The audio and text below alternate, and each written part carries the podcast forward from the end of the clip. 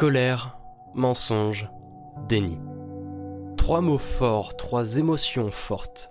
Trois sentiments qui, une fois sur nous, entraînent une certaine lourdeur, une grosse souffrance.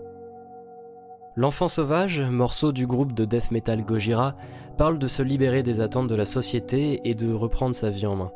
Les paroles décrivent une personne qui a du mal à s'intégrer dans un monde restrictif et qui a l'impression qu'une partie d'elle-même se meurt à force d'être réprimée. Maintenant qu'on connaît le contexte de la chanson, j'ai aujourd'hui envie qu'on oublie tout ça tous ensemble pour que je vous partage, dans cet épisode qui s'éloigne certes un peu du concept de l'émission, mon ressenti de cette chanson. Parce qu'une œuvre, soit on la connaît, on l'étudie et on l'apprend, soit on la ressent. Bienvenue dans la backstory musicale.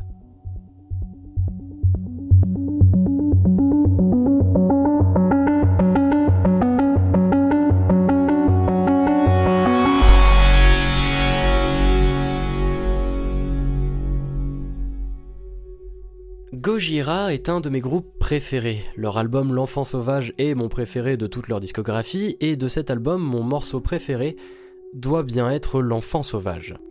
C'est en écoutant ce morceau que j'ai découvert ce groupe, et même plus largement tout ce que je pouvais tirer du métal en général.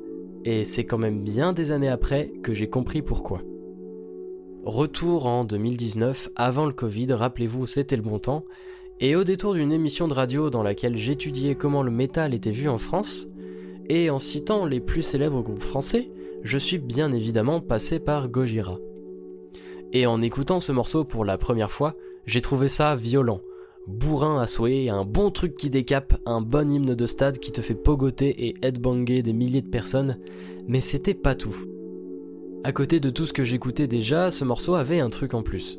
J'y ai senti une atmosphère assez lourde, mais pas lourde que dans le sens massif, mais une sorte de plainte, longue, terriblement douloureuse, un sentiment qui à la base était de la tristesse, mais a fini par se transformer, au fur et à mesure d'être contenu, en rage destructrice. Ce morceau, c'est l'excès au milieu d'un sentiment de mal-être omniprésent. Et sans parler des paroles, la musique en elle-même transpire ce mal-être. Le refrain, tout d'abord, est un riff solide, répétitif, sur la même note, monté par un battement incessant à la grosse caisse, une basse lourde et rien d'autre. Une seule note, répétée, punitive, accentuée à des intervalles réguliers, comme un coup de batte mental, asséné répétitivement, comme une sorte d'autoflagellation. Les coups sont tapés fort, lourdement, comme ces cymbales qui sont martelées ou cette caisse claire régulière. À côté, les couplets sont beaucoup plus mélodiques. La note unique s'étend à quelques accords, seulement deux accords mineurs d'ailleurs, qui transpirent donc la tristesse, la plainte. Et si cette note grave est répétée rapidement et toujours là, elle est déjà moins violente et elle se brise régulièrement dans le silence, avant de revenir. C'est comme une certaine fatigue, une lassitude qui s'installe, comme si le bourreau ne pouvait pas stopper sa tâche de marteler l'esprit, mais se fatiguait de plus en plus de le faire. Ce qui instaure une tristesse présente tout le temps, qui ne veut pas s'en aller, et qui n'essaie même pas d'ailleurs, instaurant un désespoir sombre et envahissant.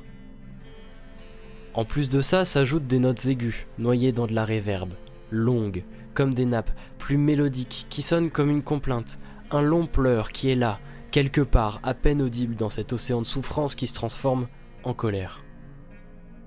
Et on a le scream de Joe Duplantier, le chanteur. Toujours sans parler des paroles, c'est un scream très puissant qui transmet beaucoup de souffrance lui aussi, mais qui cette fois est à moitié chanté sur lequel on peut mettre des notes précises, ce qui rajoute, en plus de la violence, un gros sentiment, encore une fois, de désespoir. Un nouveau parallèle se fait rapidement au bout du troisième refrain, lorsque juste après le pont arrive. Sous la même forme que les refrains, mais en variant cette note répétitive à la guitare électrique. Elle ne monte pas très loin et cette fois n'est pas du tout mélodique mais est dissonante. C'est le début de l'extériorisation de la colère. Ce sentiment qui alterne entre tristesse et lourdeur se mêle pour arriver petit à petit à quelque chose de plus violent, de plus punitif. En plus de ça, les descentes d'harmonique, signature sonore des guitares de Gojira au passage, donnent l'impression que quelque chose d'encore plus violent s'abat sur nous, ce qui rappelle les coups de batte de tout à l'heure, mais qui cette fois sont physiques et non plus mentaux, la douleur, d'un point de vue général, passe progressivement sur le plan physique.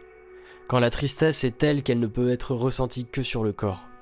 Même la batterie se calme entre guillemets et arrête de privilégier la rapidité pour mettre en avant la précision et la violence des coups. Ces coups ne sont donc plus marqués par la caisse claire, mais par les cymbales, qui sont beaucoup plus cinglantes, plus aiguisées.